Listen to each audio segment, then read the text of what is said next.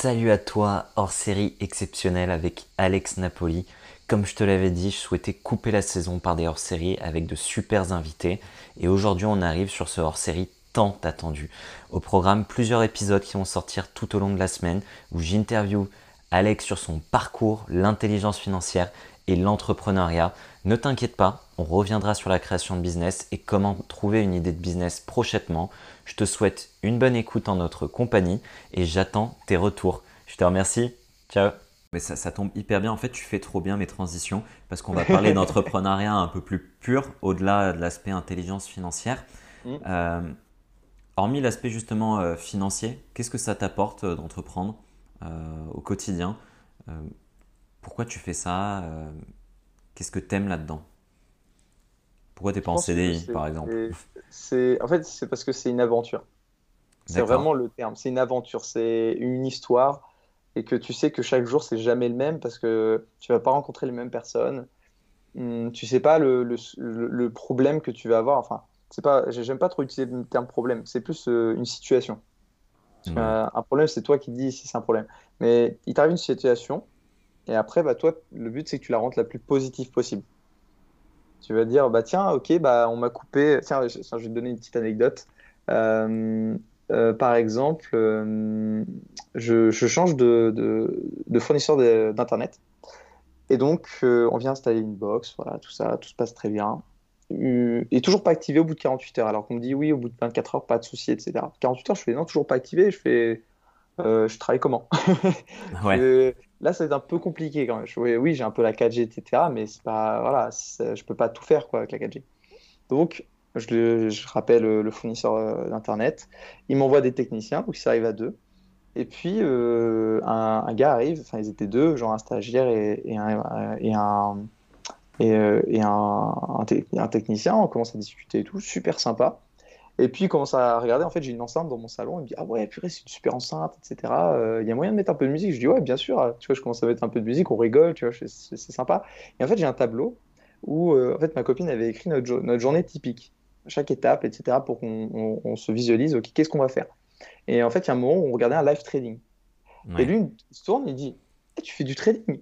Et je dis euh, bah écoute ouais je, je fais du trading effectivement. Et il me dit, ouais, ma femme, elle est à fond là-dedans, etc. Mais on trouve personne sur quand. Enfin, euh, sait pas trop comment ça se passe, etc. Enfin, elle fait un peu, mais voilà. Et du coup, j'ai pris son numéro. Et en fait, bah, maintenant, euh, j'ai eu l'occasion de, travailler avec sa femme. Top. Et juste ça, je trouve ça énorme. C'est juste des choses improbables qui fait que chaque jour, c'est jamais la même journée. Ouais, ouais bah, je te confirme. Genre, des anecdotes du genre, j'en ai 1500, mais je trouve ça top. Euh, et c'est vrai que là aussi, on pourrait se dire un technicien réseau, euh, il vient, il fait son boulot et basta. Mais en fait, si tu es sympa avec les gens, si tu es ouvert, euh, si tu les écoutes, il mm. euh, y, a moyen que chacun en tire des bénéfices.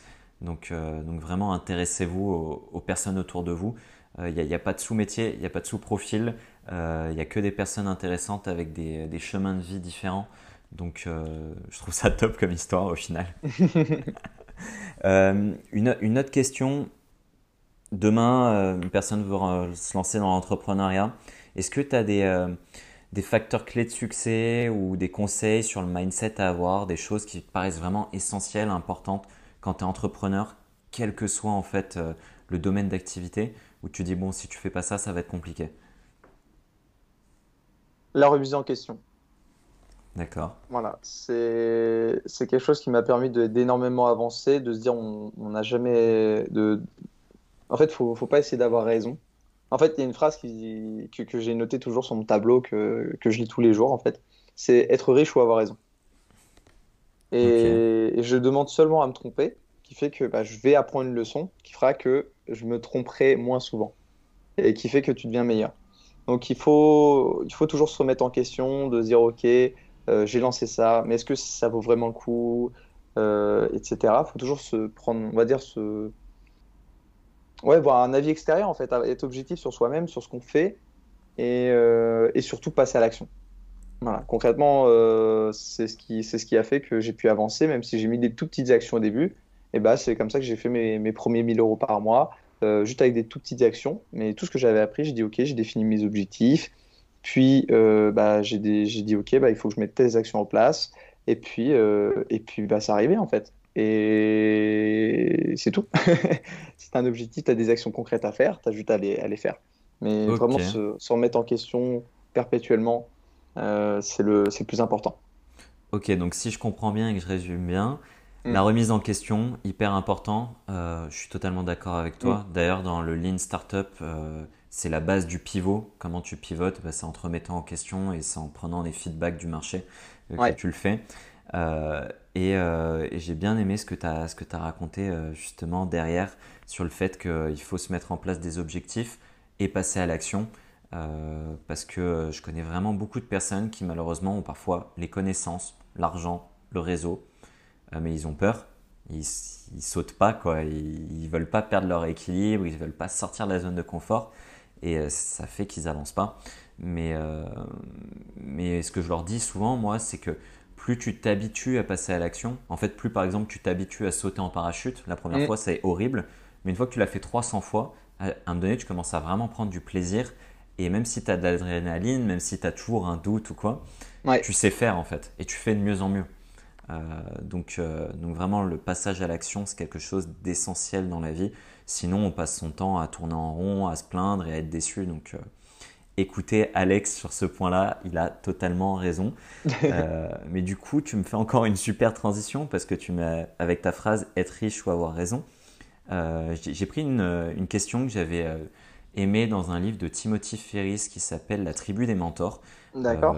C'est un livre qui fait, je pense, 600 pages où en gros il parle de. Euh, il pose des questions, je crois qu'il y a une dizaine de questions qu'il pose à peu près à 100 personnes qui sont connues ou pas connues dans, le monde. Donc tu as des sportifs, des, entrepreneurs, des, personnes qui ont réussi leur, vie, leur vie, mais de leur point de vue, on va dire. parce qu'aujourd'hui, on pourrait se dire, ah, réussir sa vie, c'est être riche et voyager en jet privé, j'en sais rien.